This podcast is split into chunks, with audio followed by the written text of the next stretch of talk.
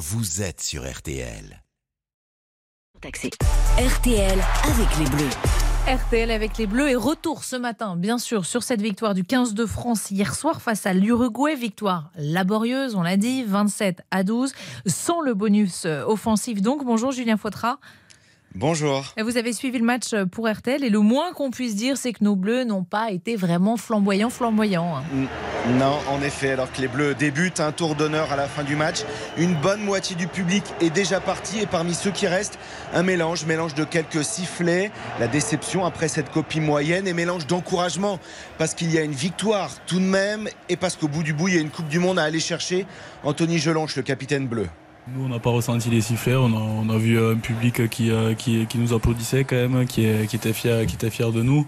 Mais on va pas tout remettre en cause pour euh, parce qu'on a fait un match euh, moyen. Moi, je pense que le match, il fallait le gagner. On l'a gagné. On a eu des difficultés à le gagner, mais euh, les supporters français seront encore derrière nous le week-end prochain. J'en suis persuadé.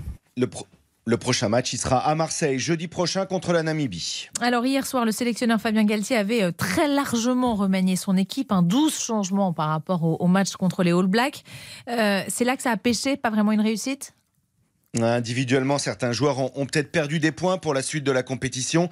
Collectivement, ils ont manqué de solutions, d'allant, ce qu'a constaté euh, Olivier Magne, notre consultant, quand je lui en ai parlé après la rencontre. Oui, on est déçu par, par ce match euh, des Bleus. On attendait évidemment énormément euh, de, de- de cette équipe.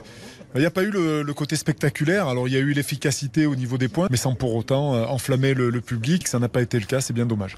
On les a sous- sous-estimés, ces Uruguayens? Bah, c'est ce que dit Anthony Gelonche, il est assez clair d'ailleurs là-dessus. Eux, ils ont été morts de faim du, du début à la fin. On savait qu'ils allaient être comme ça, mais, mais ils nous ont surpris quand même. Des morts de faim. Fabien Galtier avait parlé d'orgueil, de cœur chez les Uruguayens et c'est exactement ce qu'on a vu. Bon, Julien, j'imagine qu'ils étaient fiers hier soir, ces joueurs uruguayens.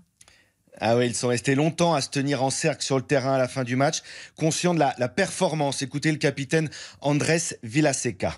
Rendez-vous compte, on a joué à égalité contre la France, chez elle, en Coupe du Monde. Notre équipe n'a aucune limite. On est venu ici pour écrire une page d'histoire et il faut voir notre performance comme cela. Une page, une page d'histoire, alors que pour les Bleus, c'est un match à oublier. Merci beaucoup, Julien Fautra. Bon, ils ont quand même gagné, c'est ce qui compte, j'ai envie de dire, quand même, à, à l'arrivée. Le prochain match des Bleus, ce sera jeudi prochain à Marseille contre la Namibie. Euh, toute l'actualité de la Coupe du Monde, bien sûr, à, à retrouver sur le site rtl.fr et sur notre application. Bon, on va quand même faire un petit point météo, mon dedans. Ah bah oui, surtout que je vais avoir du temps sec et ensoleillé à vous annoncer quasiment euh, partout. Un petit vol nuageux un peu plus épais près de l'Atlantique et dans le sud-ouest. Un petit peu de vent d'autant sur la région toulousaine jusqu'à 70 km heure. Puis peut-être une averse sur les Pyrénées ou encore les Alpes en toute fin de journée. Mais enfin, retenez surtout quand même le soleil puis la chaleur qui revient. 24 à 26 degrés près de la Manche cet après-midi.